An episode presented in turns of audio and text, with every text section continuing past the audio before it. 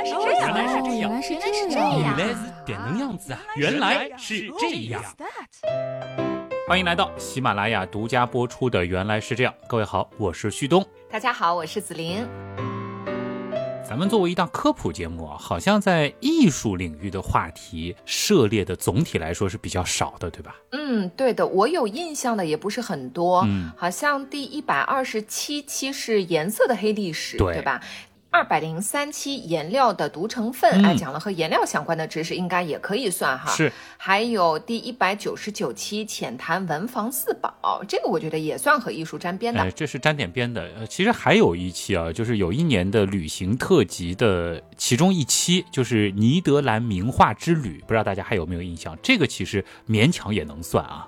但你看，好像都是和美术沾边的啊。，对，我们作为音频节目，竟然没有一期是和音乐相关的。硬要算的话，其实有一期二百六十期，当时讲的是节奏感相关的事情，多多少少是和音乐沾点关系的。啊，哎，听你这个意思，今天的落脚点是音乐喽。对，嗯，我觉得这个话题挺大的。啊你是想讲乐理知识呢，还是音乐家的故事呢，还嗯是世界名曲品鉴，还是要教大家提高演奏技巧啊？我作为一个当年钢琴学到二级就半途而废的人呢，我肯定是不敢讲这些那么高阶的知识的，尤其是在紫菱您这位钢琴高手兼钢琴高手之母面前，对吧？嗯，哎，我一时竟听不出你是在夸我还是在损我啊？你们俩加起来不也十级了吗？哎呦，加起来十级，这个你看这个空间就很大了啊！大家可以猜测一下分别是多少啊？啊啊，不过言归正传哈，音乐世界如此浩瀚，光是乐器就多到数不清。嗯，那不知道你今天准备从何说起呢？那我觉得不如就从我俩都学过的钢琴所代表的键盘乐器说起，好不好？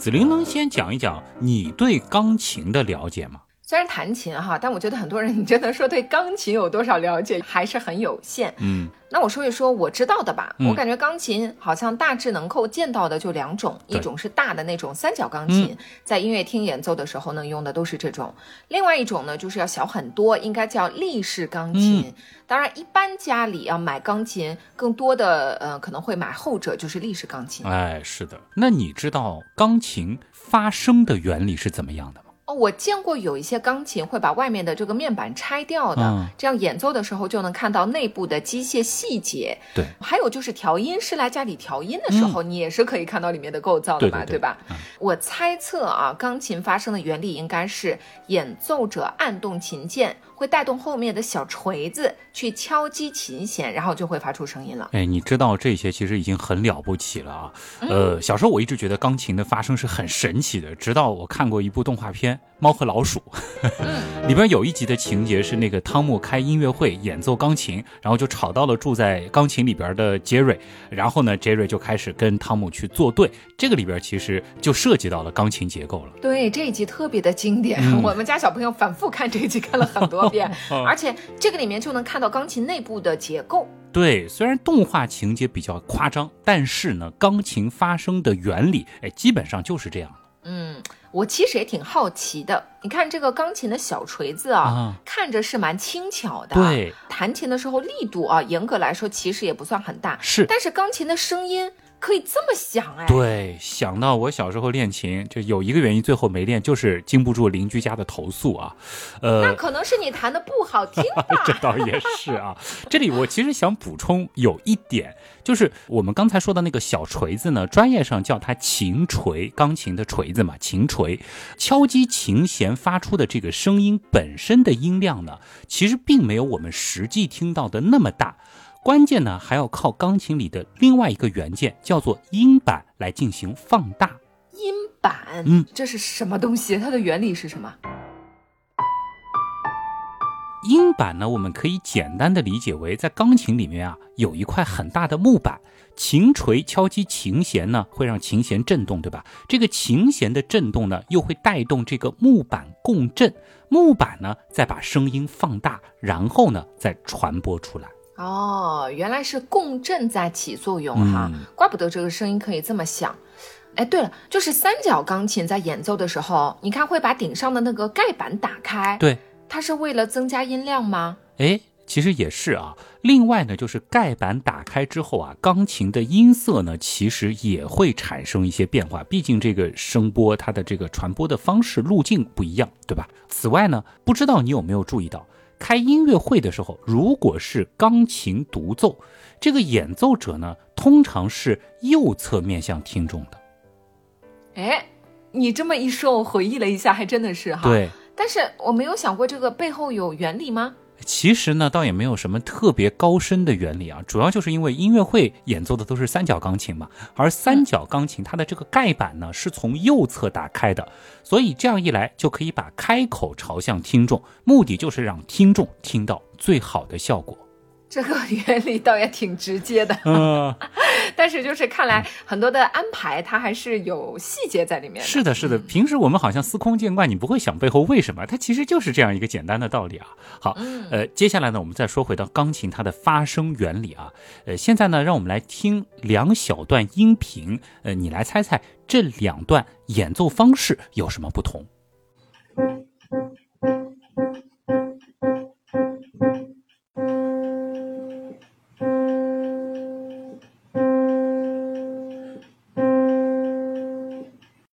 你说说看，嗯，前一种感觉是手指按下去以后立即就放开了，后一种呢是手指按下去维持了一段时间然后再放开的。哎，是的，这个其实非常符合直觉，对吧？那好，呃，接下来呢，再请你想象一下，如果说我给你一把小锤子，让你轻轻的敲击一下，比如说一块挂起来的小铁片，又或者是一根小铁丝，或者是别的什么，它会发出一种什么样的声音呢？嗯，被敲击的这个小铁片或者是小铁丝哈，会产生震动，然后发出声音。这个震动呢，会慢慢的减弱，声音也慢慢变小，最后消失。是一种渐弱的效果，对吧？好，是的。那再结合前面听到的这两段音频，你想到了什么？会不会有比较奇怪的地方？哎。对啊，就是钢琴是琴锤敲击琴弦发声，对，那每次应该都会产生一个声音，然后慢慢减弱，对吧？对，就是比如说刚刚说小铁片应该是叮，对，这个效果对吗？是。但是钢琴哎是刚好相反的，你要持续的按着按键，这种情况才会发生。没错。如果你是弹好放掉，这个声音马上就戛然而止了。对，你这样一想，好神奇啊！为什么会这样呢？嘿嘿，这个真的很好玩啊。这是因为什么呢？钢琴击弦的这个机械结构啊，要比我们想象的呢更加复杂一些。其实呢，琴键按下去之后，除了会启动一系列联动机构挥舞这个琴锤去敲击琴弦以外，还带动了一套止音系统的动作。止音是那个停止声音的这个止音，是吧，就是这个意思。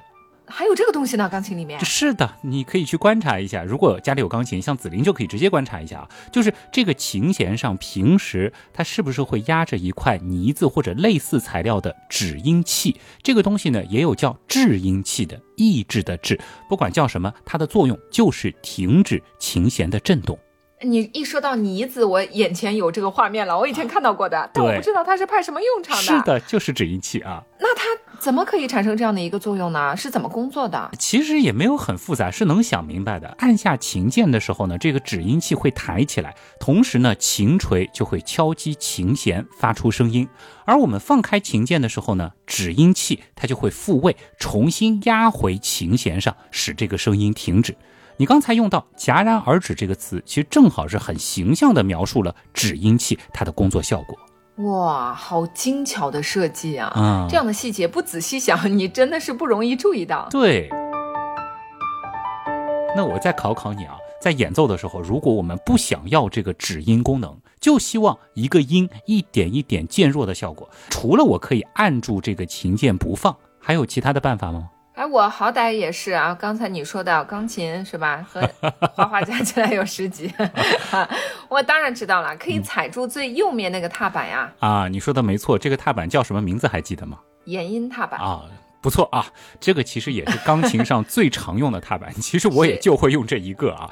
不瞒你说，我也只会用这一个。好吧，好吧，总之呢，就是踩下去之后，所有的止音器其实就会全部的被抬起来。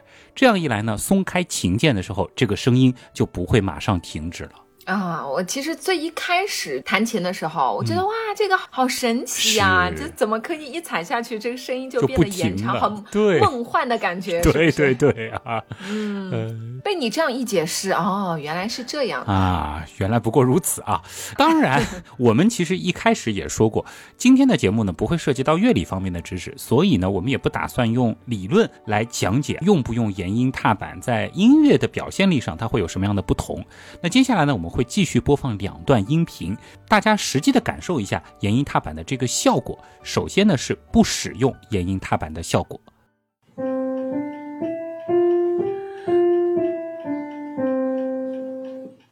那接下来呢就是使用延音踏板的效果。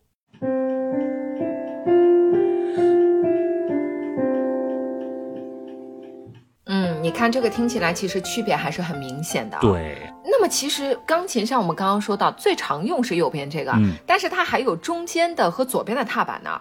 嗯，这个它的作用是什么呢？哎，其实这是我 好奇了很久的一个问题啊。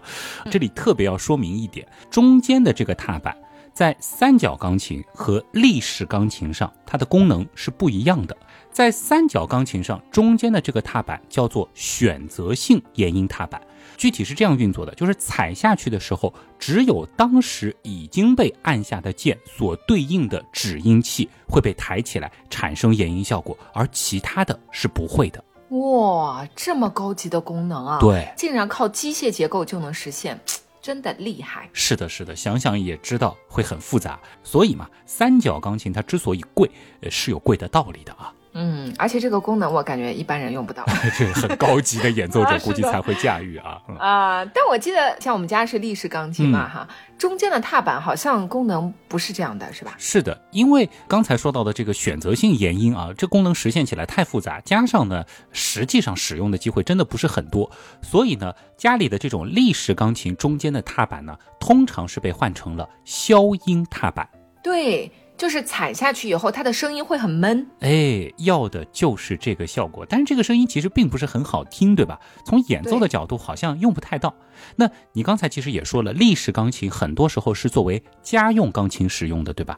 那么在家里练琴的，有的时候呢，这个声音就会比较大啊，或者像我这样弹的不好的，就会影响到左邻右舍。这个时候，消音踏板踩下去啊，它就会垂下来一层绒布，隔在琴锤和琴弦中间。这样一来，这个钢琴的音量就会下降很多，就不会影响到别人了嘛。那你看，你小的时候就没有这个理由了，对，就应该踩一下这个消音踏板，每天练琴呀。你弹的再难听，你的左邻右舍都不会说不定就能练下去了，是吧？哎，这个钢琴有这么贴心的设计，你居然小的时候都没有发现？我估计是当时腿太短，根本踩不到。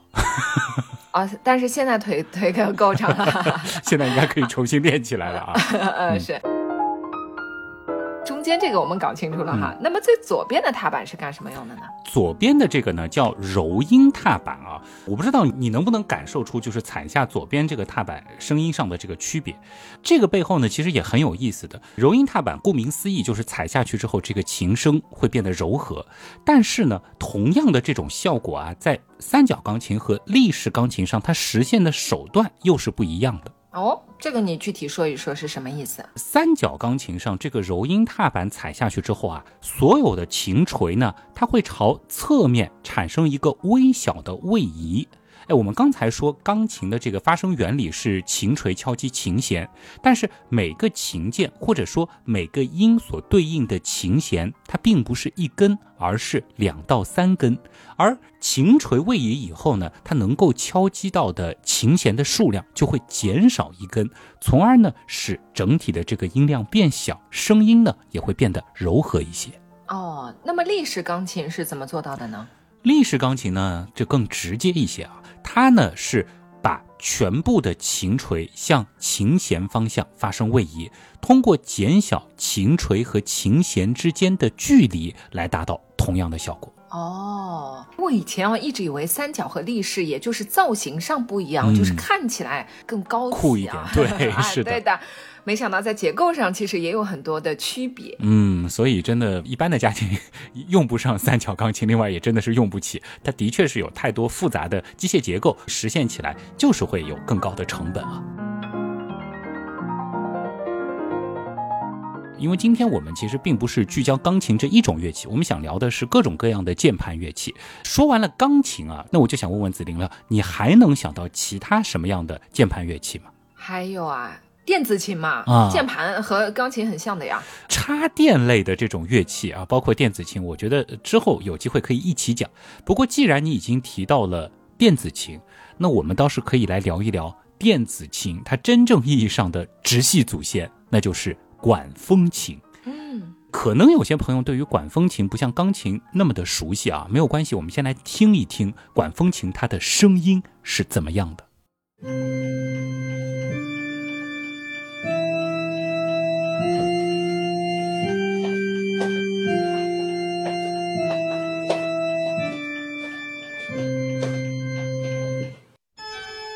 哇，这个声音一出来就是古老神秘的感觉啊，老电影的感觉就出来了。是的，是的，能听出来和钢琴它的区别是什么？嗯，最大的区别我觉得就是钢琴的声音呢会一点点衰减，然后最后消失。嗯，但是管风琴不会，好像只要你按着那个键不放，那个声音就一直持续下去的。对就它的音量是一样的。是这是为什么啊？你听得很仔细啊，其实这就是管风琴和钢琴啊，它最根本的不同，就是它们的这个发声原理就是完全不同的。钢琴我们前面说了是琴锤敲击琴弦，琴弦振动产生声音，而管风琴不一样，管风琴的发声原理呢是让气流通过音管。音管振动发出声音，所以呢，只要有气流持续的通过音管，这个声音就会一直持续下去。这个我觉得需要讲的再具体形象一些哈。你看你说到这个音管，嗯音管是什么呢？提到管和声音的音啊这两个字儿，你能想到什么？那肯定是管乐器啊，啊管乐对吗？像笛子、单簧管、双簧管、啊大管、萨克斯。啊，对，还有什么小号、圆号、长号、大号这些，其实都是管乐它的范畴。这个和管风琴有什么关系呢？哎，你可以想象一下啊，假设现在我们有一支单簧管，然后呢，我们对它做一些特殊的处理，让它只能够吹出多这个音。嗯，我想想好了，然后呢，我们给这只特殊的单簧管接上一个开关，按下这个开关之后呢，就会有持续不断的气流吹入。我们放开开关呢，这个气流它就会停止。呃，就是你的意思是按下开关的时候，单簧管就会发出哆的声音，嗯，直到放开开关啊，声音没有，对吧？对，好，那接下来呢，我们就重复做很多套这样的单簧管加开关的组合，区别呢是每一只单簧管发出的音都是不一样的。刚才那只是哆，接下来呢就是 re，然后是咪，以此类推。最后呢，我们把这些开关按照次序排列成和钢琴键盘类似的样子。哦，这感觉要用掉不少管子呢。是的，是的啊。哦，不过这样一来，我们就可以用类似演奏钢琴的方法来操控这些单簧管，演奏好听的音乐了。是的，这个其实就是管风琴的基本结构和原理。刚才举的例子呢，每一支能够发出固定音的单簧管，就是管风琴的每一根音管。当然啦，外观上呢，倒不需要做成真正的单簧管的样子，只要能够发出对应的声音就可以了。这个音色呢，也可以根据需要来调整，并不一定非得和原始的这个乐器百分百相同。嗯，管风琴这个声音啊，真的很神秘，又很震撼，是，又好像带一点空灵，但又好像带着一股结实的劲儿，就也有人说就是？直达天堂的那种声音啊，所以它在宗教场所用的会比较多啊。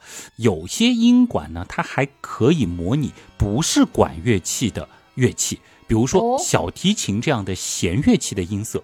更有甚者，甚至是可以发出类似于人声合唱的声音。还有些音管发出的声音呢，你很难说像现实生活当中常见的哪种乐器，就是嗯，给人一种神秘之感。厉害了，厉害了。那么像这一台管风琴有多少根这样的音管呢？少的呢可能是几十上百根，而多的甚至可以达到几千根这么多，啊几千根。啊！钢琴只有八十八个键哎，哎，但是我们说管风琴，它未必只有这么些键。刚才呢，我们是用单簧管举了例子啊，你想一想，现在有了一套单簧管音色的音管，那么长笛音色的，是不是也可以来一套？再包括其他的各种乐器，嗯，有这么多音管，如果是一根音管对应一个琴键的话，那管风琴的键盘得有多长啊？呃，我们刚才举的呢是一支单簧管配一个开关，这其实是一个简化过的例子。其实管风琴的琴键和音管呢，它并不是完全一一对应的。这个呢，我们之后会讲。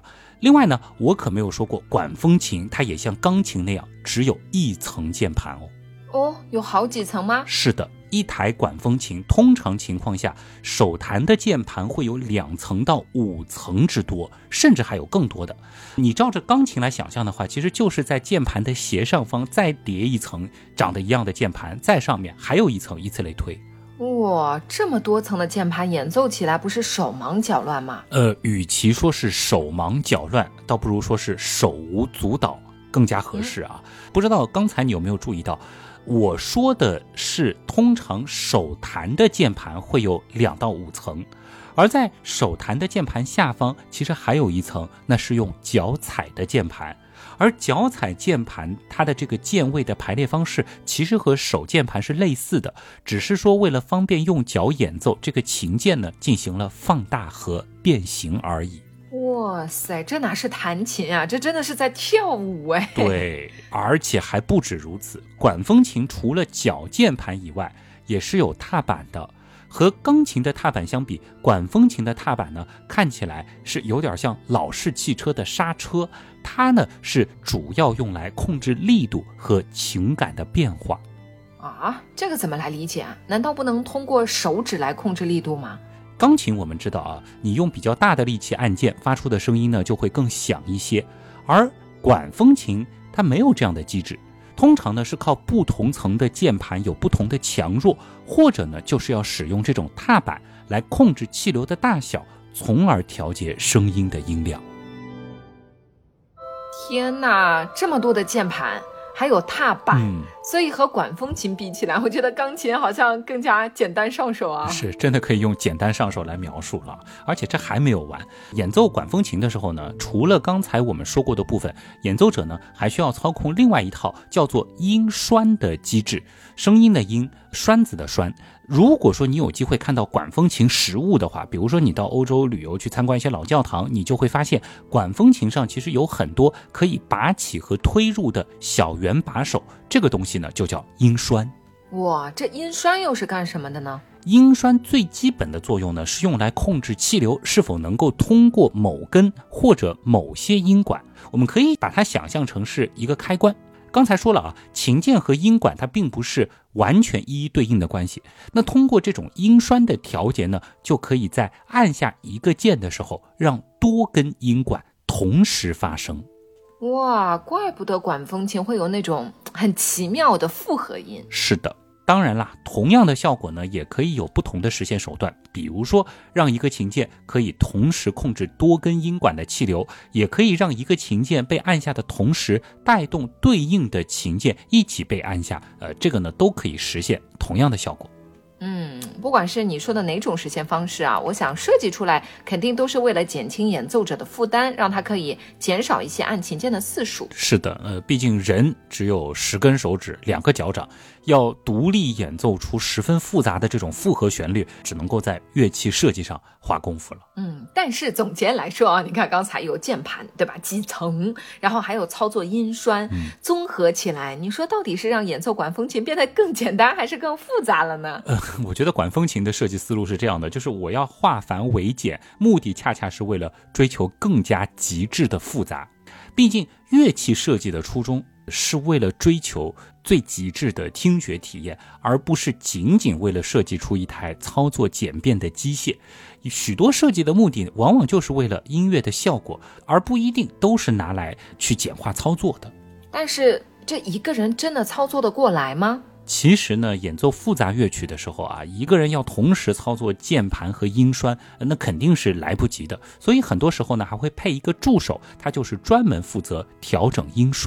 哦。哎，我还有一个问题啊，刚才听你的描述，键盘也好，音栓也好，都只是控制气流能不能通过，或者通过哪根或者哪几根音管，对总结的很好，对。那么让音管发生震动产生声音的气流本身，这个气流是怎么来的呢？哎，能问出这个问题，说明你听的时候是有在认真思考了啊。当然，我们知道，就是电力出现之前，肯定是不可能用现在这样的鼓风机的，对吧？那么早期的管风琴呢，它大多是通过水力或者干脆就是人力驱动鼓风机为音管来输送这种持续稳定的气流的。哦，就是一边弹琴，还需要一边有人拉风箱。是的。小东子，本宫要练琴啦，你可以准备干活啦。娘娘，这不是古代的事儿吗？现代咱们管风琴基本上都改用电力鼓风了啊。那可不已经穿越到古代了吗？我们今天又不是穿越到古代，如何 弹琴啊？哎哎，听你讲了那么多，很多朋友肯定会好奇，就是完整的一架管风琴，它到底长什么样子呢？这就不太好描述了。这为什么不好描述呢？因为。和钢琴它是有相对统一的标准相比啊，每一台管风琴呢，它可以说基本上都是被单独设计和制造出来的，每台都不一样。比如说键盘的层数、音栓的数量、音色的分布等等，它都有可能是不同的。而管风琴呢，绝大部分我们前面都说了，是在教堂或者是那种大型的古典的音乐厅里，它是作为建筑物的一部分，直接和这个建筑融为一体的。哎呦，这个描述我觉得很酷哎！啊，就是从某种程度上来说，进入了这个建筑，就是进入了这架乐器的一个内部了吗？我觉得真的可以这样理解，因为建筑内部的整个空间，某种程度上其实也在为这架管风琴它的共鸣啊，它的声场来服务，对不对？我们进入到教堂或者是音乐厅的内部，远远看过去，可能会看到这个墙上有许多排列整齐、粗细长短不一的金属管子。这个呢，就是管风琴的音管部分了。那如果说你还有机会可以走进演奏台参观的话，这是一个很好的机会，不要错过。你就可以看到刚才我们所描述的好几层的。手键盘，包括底下的脚键盘，以及周围密布的音栓了。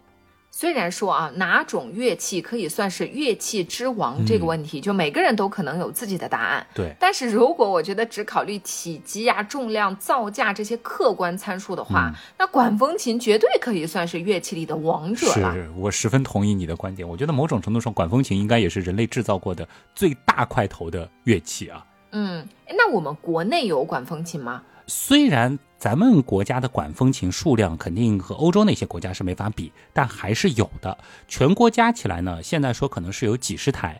而上海的朋友可能比较熟悉的就是在浦东新区，离紫林家很近啊，东方艺术中心里是有一台的。哦，那所以如果我们的刀友里有打算让自己的小朋友学管风琴专业的，而且还打算请家教到家辅导的，那我只能说啊，土豪，我们交个朋友吧。我真的不知道。谁家里是有管风琴的？这个绝对是最牛最牛的这个大神了啊！呃，当然了，这个我们说小型化的可以放到家里的管风琴，其实还是有的。紫林，我不知道你有没有去过厦门鼓浪屿？呃，那里其实有一个风琴博物馆，这个当中呢，其实是有几台小型的管风琴的。当然了，这个小型只是相对于其他的管风琴而言，它在管风琴里算得上是小型，但是和通常的家用钢琴相比，还是非常巨大的。懂了，虽然小，但是谁家里有，我还是要说土豪，我们交个朋友吧，是吧？啊，但你说的这个我也很好奇啊，有机会去厦门的话，可以去参观一下。对对对，当然了，我们今天节目当中涉及到的管风琴的介绍，指的呢还是音乐厅或者是教堂的那种真正意义上的庞然大物。说起这个啊，就是小型版本的风情，倒是让我想起来一种可能有点暴露年龄的风情啊，就是八零后、九零后，我不知道小时候上学的时候是不是在学校里见过有一种风情，现在学校里可能不太用了。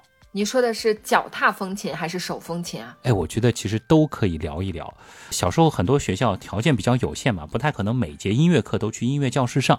这个时候呢，就会有老师派两个强壮的男生啊，去搬一台这样的风琴，其实就是脚踏风琴过来，然后呢，在教室里去上音乐课。小时候呢，其实就有的朋友会认为那个东西就是钢琴，长得也有点像，对吧？是。但后来知道不是的，想想也是。你想小朋友。再怎么强壮，也是搬不动一台钢琴的嘛。是的，钢琴现在就是你在屋子里，即使挪一个房间都是需要有专业的人来搬的。对嗯，我觉得你刚刚说的那个画面哈，年纪比较小的听众，我觉得可能没有见过。对，就他们对脚踏风琴是不知道是长什么样，没有印象的。那这里呢，我们给大家来描述一下哈，它其实和立式钢琴是有一点像的，对，但是要比它窄一些，也没有那么高，重量呢要轻很多。是的，是的。然后呃，最重要的区别就是它的这个底下是有两根很大的长方形的踏板的，这个踏板上呢连着皮带。演奏的时候呢，要轮流踩踏这两块踏板，然后这个踏板呢是带动这个皮带，皮带呢带动这个风箱进行鼓风，这样一来呢就能够按下琴键发出声音了。哎，这样说起来倒是和管风琴的构造有点像。是的，是的。不过呢，脚踏风琴啊，它是通过簧片振动发声的，所以有的时候呢，它也被称为簧风琴。呃，这个簧片，弹簧的簧，就是一种薄薄的金属片，一端是固定的。然后气流通过的时候呢，它就会发生震动，从而发出声音。哦，那所以发声原理和管风琴是不一样的。是的，那刚才我们聊管风琴的时候说啊，管风琴它是气流通过音管发生的，对吧？其实呢，音管也有两种，一种呢叫做簧管，这里边呢也有簧片的结构，而另外一种呢叫做哨管，哨子的哨。这个呢就没有簧片了，它的结构呢更加类似于我们小学音乐课可能会学过的竖笛。哦，那脚踏风琴真的很像管风琴的简化版本。对，是的，对的。被你这样一说，不少管乐器里也有一个簧字的，嗯，比如单簧管、双簧管，也是因为这里面有簧片吗？哎，很好的问题。当然，今天我们聊的是键盘乐器啊，你刚才说的这些，呃，就不在今天的主题范围里了。有兴趣呢，大家自行去了解吧。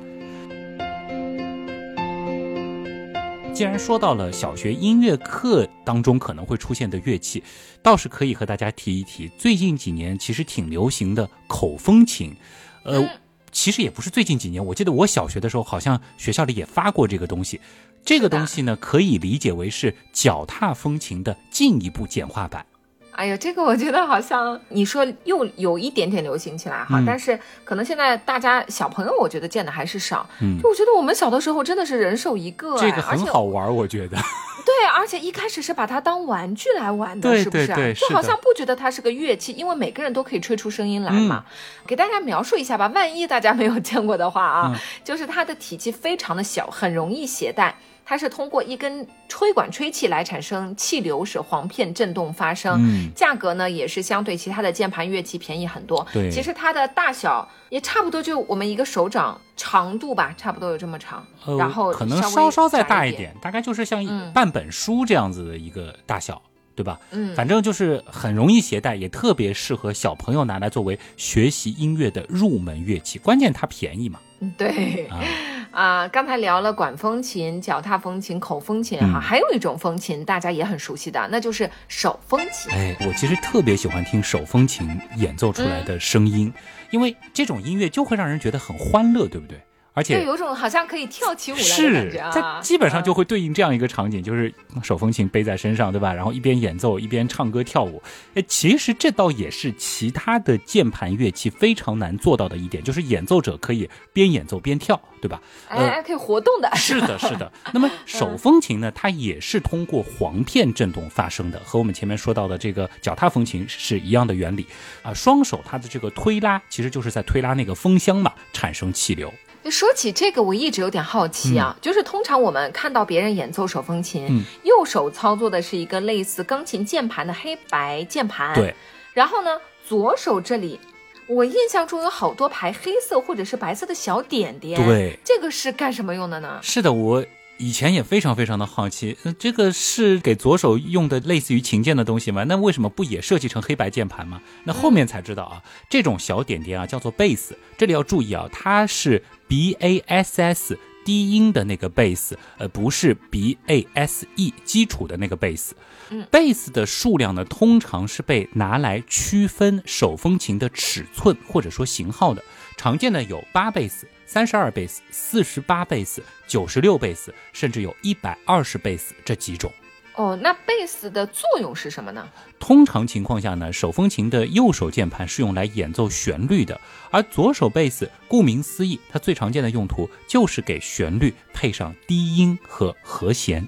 哦，旋律、低音、和弦。嗯哎，旭东，你不是说今天不讲乐理的吗？嗯，哎，我看你要怎么让听众理解这些名词的含义？呃，我倒忽然想起来，咱们是一档音频节目啊，这个音频节目聊乐器的话题其实是有天然优势的，咱们直接听旋律不就行了吗？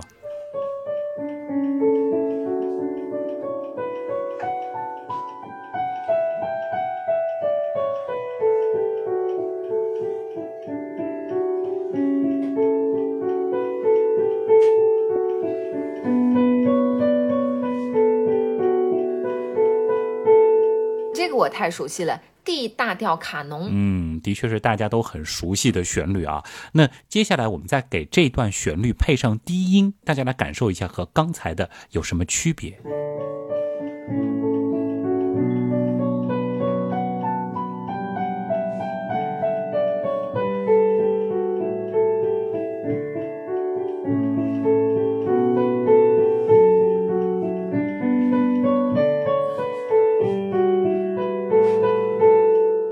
好听很多是吧？是，而且我觉得大家都能听出来差别吧？刚才的这个两个不同的音频，嗯，那所以你放这两个音频的目的是什么呢？哎，那接下来呢，我们就要聊一聊手风琴的这个贝斯了。刚才我们说贝斯除了低音之外呢，还有和弦。每种和弦呢，你可以简单的理解为是几个固定音的组合。你按一个键，它就可以同时发出这几个音。之前我们聊管风琴的时候，你应该还记得我提到的是可以按一个键带动几个键一起被按下，对吧？那么很多时候呢，这样做也是为了可以方便的演奏出和弦所以这里你是不是也打算放一段和弦的音频，让我们来感受一下呢？啊，那是当然的。我们来听一听啊。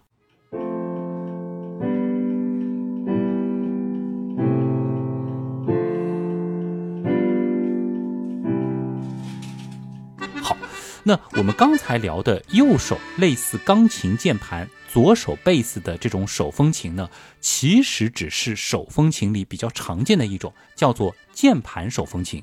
另外还有一种呢，其实也是挺常见的手风琴，那就是左手和键盘手风琴一样，也是贝斯，但是这右手的部分啊，它也不像是钢琴的那种黑白键盘，而是有点类似于贝斯部分的那种小点点。啊，右手也是贝斯啊？倒不是，这其实呢也是一种键盘，叫做巴扬键盘。巴蜀地区的这个巴，斗志昂扬的扬啊。而采用这种键盘的手风琴呢，叫巴扬手风琴。虽然呢，这个巴扬键盘和贝斯看起来都是小点点，但它们还是有点区别的。有什么区别？具体描述一下。呃，贝斯的这个小点点呢比较小，呃，有点像是铅笔尾巴上的那个橡皮头的感觉。而巴扬键盘的这个小点点呢要大一点，看起来呢有点像围棋的棋子。同一台手风琴上，贝斯的小点点呢通常是只有一种颜色的，而巴扬键盘的这个小点点呢则是黑白两色的。哦，那就更像是围棋的棋子了。是的你说啊黑白两色，钢琴的键盘也是黑白两色呀？哎，这就是关键。八扬键盘的黑键和白键，其实对应的就是钢琴键盘上的黑键和白键，只不过呢，它的排列布局是不同的而已。有一些手风琴的八扬键盘啊，它的某些键是重复的，比如说，通常五列的八扬键盘，第一列和第四列、第二列和第五列，它是相同的音。这个键呢也是连在一起的，按下一个，另外一个也会被按下去。这样设计有什么好处啊？这种设计的好处呢，就是演奏者可以根据乐谱和自己的习惯来安排指法，在相同的音里挑选按着比较方便的那一个就可以了。同时呢，因为八扬键盘它比较紧凑，在键盘手风琴上离得比较远的两个键，在八阳键盘上距离就会近很多，可能一只手是可以同时按到。嗯，有道理，更利于单手弹出更复杂的乐曲。是的，是的。当然啦，手风琴的种类其实也非常的丰富啊。键盘手风琴和八扬手风琴只不过是最常见的两种罢了。说到这里，我倒有点好奇了。你看八扬键盘有这么多好处，嗯为什么其他键盘乐器，比方钢琴不采用这种形式的键盘呢？哎，首先呢，钢琴键盘和八扬键盘这两种布局形式，它是没有好坏之分的，只有各自适合的使用场景。我们就拿钢琴来举例子啊，钢琴键盘虽然黑键和白键它有高度和长度上的区别，但总体来讲还是从左到右随着音高依次排列的，对吧？嗯，对的，非常直观易学的一个排布方式。对，而八扬键盘看这个样子，你是不是觉得它反倒是有点像电脑键盘啊？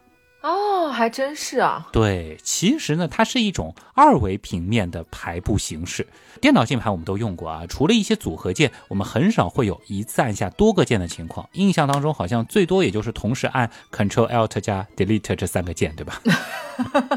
又一个暴露年龄的知识点。而演奏键盘乐器的时候，同时按下多个键，那是非常非常非常常见的操作。这些键呢，是左右分布的还好。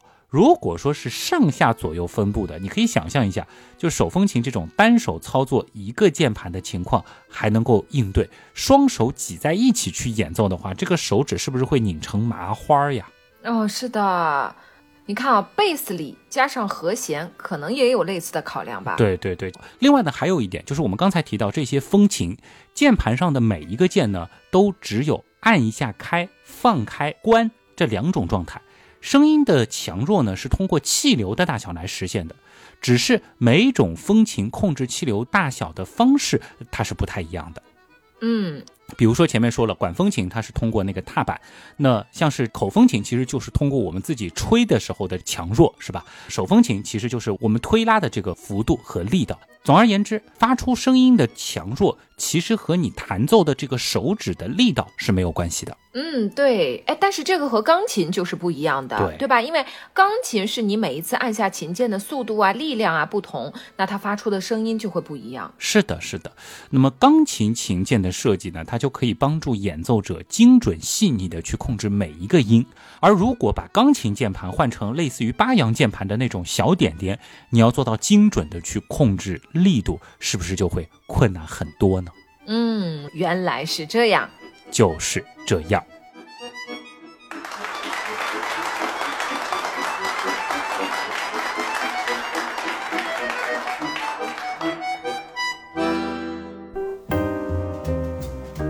我感觉这一期节目有一种戛然而止的感觉，意犹未尽是吧？因为其实是说要盘点键盘乐器，好像主要是讲了风琴这个大类和钢琴。对对，啊我感觉还有很多可以说呀。啊、包括电子琴是吧？呃，是啊甚至我觉得还有一个很有意思的话题，就是钢琴和风琴好像它有很多相似的地方。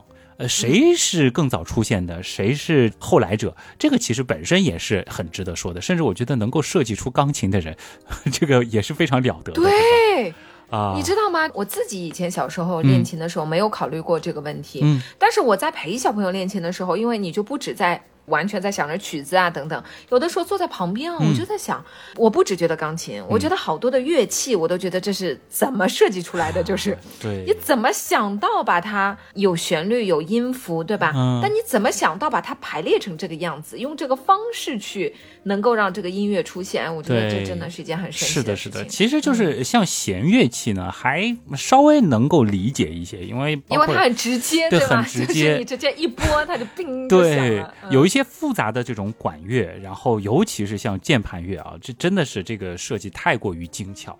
呃你有没有发现今天这期文案还挺厉害的？尤其是像我们这种这个或多或少会一点钢琴的人，一边听还是会一边觉得啊，原来困惑我们多年的问题竟然是这样的。是的，就是我听的过程当中就很有画面感。嗯 这个难道是音乐高手写的文案吗？这位刀友其实您应该有印象啊，他其实是我们的一位文案大神，而且多次供稿啊，就是元阳南斗群的庸人谬想同学。他最近一次哦登场的文案就是前段时间还挺受欢迎的《真实比例的地球啊，跨界了是吗？》啊，上一次是真实比例的地球，这一次是乐器，啊所以它多才多艺是吧？是这个最早的时候嗯其实也介绍过，他是一位程序员，但是他给我的这个供稿，除了有一次是跟这个网页相关的，这个是他的本行，但后面其实涉猎很广，既有食品、植物的，没想到还有音乐的啊。当然，这一次的这篇文案呢，我要特别和这个庸人谬想同学这个说一声对不起啊，因为其实他的投稿时间是在二零二二年的五月三号。二零二二年，也就是说在一年多前了，是吧？对，而且这篇文案是真的是躺在邮箱里面。后面我也是在有一次就看到他群里边跟人闲聊，我才意识到他有篇文案竟然 沉默了，没有被我发现。啊，你为什么都没有打开它呢？我后面想了一想，可能和他写这篇文案的时间有点关系，就是因为大家如果去想一想这个时间节点的话，好像那个时候大家的心思当时 没有在这个上面，是的，是的，错过了。对，而且庸人谬想，因为他也是在上海嘛，就这篇文案的后面其实也是写到了，就是当时为什么会想到这个话题，也是希望就是说这样一篇跟音乐相关的这个文案可以让大家轻松轻松啊。好在现在一切都过去了，那他跟你就不一样哎，人家就是在这一个。比较特殊的时期，你看就可以沉下心来 啊，去想一些可能平时大家没有去观察到的东西，对吧？然后去创作出来一篇这样的文案啊，然后当时还供给你，希望你可以给大家一些在生活当中，即使在家也可以去做的思考。但是你看你啊，我不是也做了那么多期原样了吗？呃，这里我我读一下，我觉得这个庸人谬想他后面的那个写在最后特别好玩。他说，在构思和撰写这篇文案的过程当中呢，我想明白了两件事情。其一是每写到一个知识点的时候，我都会开始思考这个知识点是不是很多人知道。如果很多人知道，那是不是要写？呃，后来呢，在翻原样往期节目标题列表的时候呢，我就发现其中大概六到八成的内容，在听节目之前其实就多少知道一些了，但并不妨碍我依然能够听得津津有味。所以呢，与其纠结要不要写进去，倒不如好好思考一下怎么样写。才能更加的生动有趣，让人印象深刻。其实他写的这段我特别有同感，我觉得额外也可以跟佣人们想说一下，就是随着我跟很多的刀友们线下接触，我会发现，真的有很多我自己可能觉得是尝试的东西，有很多朋友他是完全不知道的。哦，是的，我们因为做科普节目时间长了，很多时候，因为我们觉得好像是老生常谈了，对，可能在节目里跟嘉宾也多次聊到，但是你真的在生活当中跟别人一说，人家觉得哦，原来是这样的，就其实还是知道的人并没有你以为的那么多。对对，是的，是的，所以这个放心的创作啊，而且另外他就说到了，就是怎么样把一个知识写生动有趣，让人印象深刻，这个也是很重要的，对吧？那还有就是他是不是触及到了，就是会让我们脱口而出，原来是这样的，就是类似的这样的问题啊。另外呢，就是他在思考科普文案里面是不是可以发表作者的观点啊？然后他就有点纠结，因为呃，这个文案其实还有个后半部分啊，下次其实就会触及到这部分的内容。他其实也会提到说，这里边有一些知识点其实是他个人思考的结果，他就在纠结这样的内容放在原样的文案里到底是不是合适。但是随后呢，他在写完整个文案的大纲之后啊。的某天早上，他突然顿悟了。他说：“普及知识和发表观点本身并不矛盾，为什么要这样设计？这么做有什么好处之类的问题，本来就是可以讨论的。”我完全同意啊！当然了，他说主要的还是因为，如果旭东认为我的观点不正确或者是不合适，那么这一段应该就不会被采纳，或者说这篇文案就会直接被弃用。嗯，其实个人思考啊，我觉得像我们，嗯呃，在做节目的时候，经常会遇到，就是可能有的问题，它也是还没有，他还没有个公论，对的，对吗？但是可能有一些专业领域的人士也会有自己的思考，甚至说不同的人会有不同的思考。是的，是的。是的，我觉得可能就是在说话的时候，因为我们很多时候做科普节目就知道，就是有一些。地方是不能说话说的太绝对的，当他还没有一个很明确的一个结果的时候。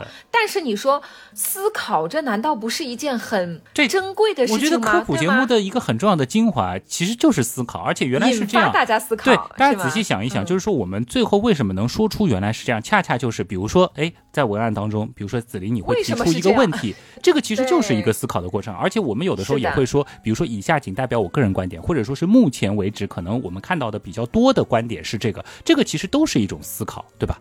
这其实就是凝练了个人或者是大家的一些思考，所以放心啊。是的，最后其实他还有一小段啊，他就说，呃，这个因为是。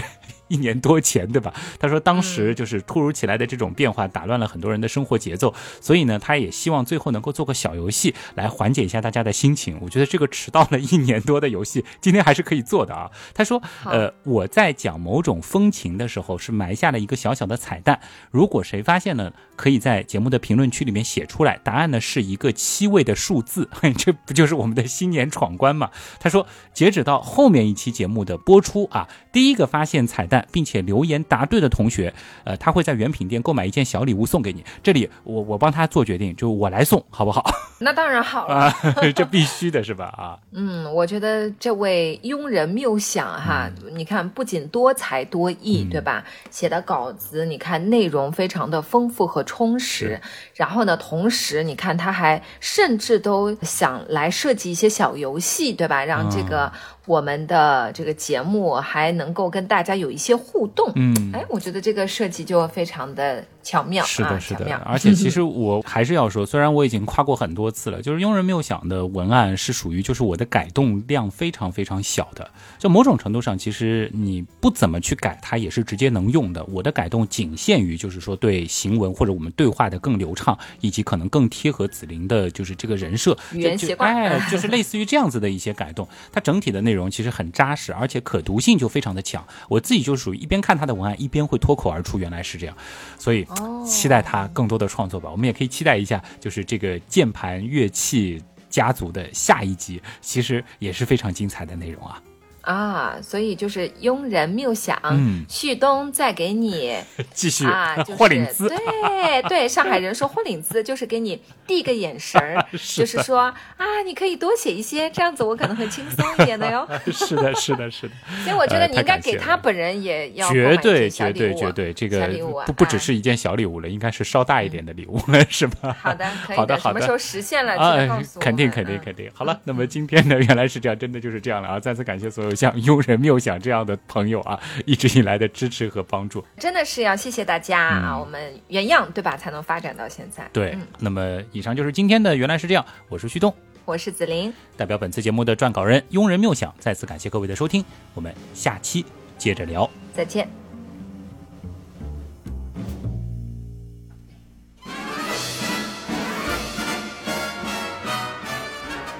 但是你你解释一下，好像也就这样了，是吧？嗯，我俩是不是刚才哦抢了？对对对，嗯，再来一遍，嗯。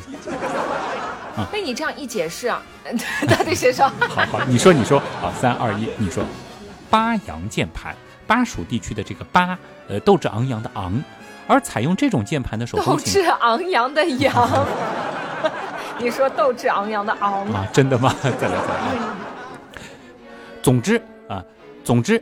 嗯，总之，嗯，这样，总而言之呢，就是说你的这个声音的啊，当然了，原来是这样的发展，其实也离不开更多朋友的关心和支持，对吧？是的。嗯，好了，你把我的词儿抢了，我说啥？好好好，你就你就再接一句啊，嗯啊。